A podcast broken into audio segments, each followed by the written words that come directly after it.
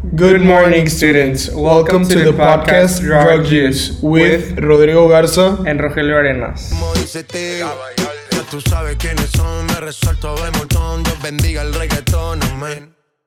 Hasta abajo así soy yo. But first, what are drugs? Drugs are substances that cause a change in an organism's physiology or psychology when consumed. So, imagine what it could do to a young man in growth. They consume this kind of substance because they feel lonely or they need some emotional support for their problems. The downside of drugs, apart from the fact that it harms the organism when consumed, is that they create addiction. When someone consumes drugs, their body starts craving more and more for, of this substance.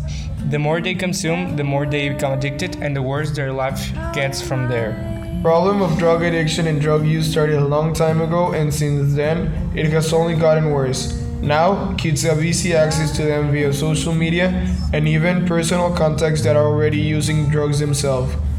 The point is that kids now have it easier to become addicted since they have easy access to this kind of illicit drugs. Drugs destroy lives, and with them, they destroy the person organism. If a grown adult is affected in a way that could kill them over, over time, imagine if a 15 year old that is still developing uses them. The boy won't have that much of the futures since his organism will be damaged permanently, even if they stop using them. There is a common idea that if you use drugs and then leave them, that there would be no harm in your organism. That is wrong. If you use drugs, they harm your organism in ways that are hardly reversible. This means that once you start doing drugs, you will never be 100% healthy ever again in your life. Now, this is a problem. It's not only about kids, but also from their parents. Parents who've used drugs increase the rate of their kids ever developing an addiction or an illness since they were born. This being that they have always seen their family using drugs, so when they start using them as well, they don't see it as a bad thing. Some parents even force their kids to drug themselves for some wicked reason. This is an ongoing problem because parents who are also junkies are not capable of giving their offsprings the life that they deserve. That's when Child Protective Services come in.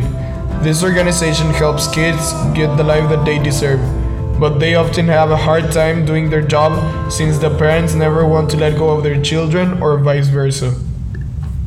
There is an easy fix to this problem. Help fight the drug dealers. If you see someone or know someone that deals or knows about someone doing drugs, call the police or a rehab clinic. Also, report any suspicious activities to the authorities in case they are taking part in a major drug operation or harming some human being. Thanks for listening to this week's podcast. See you next time.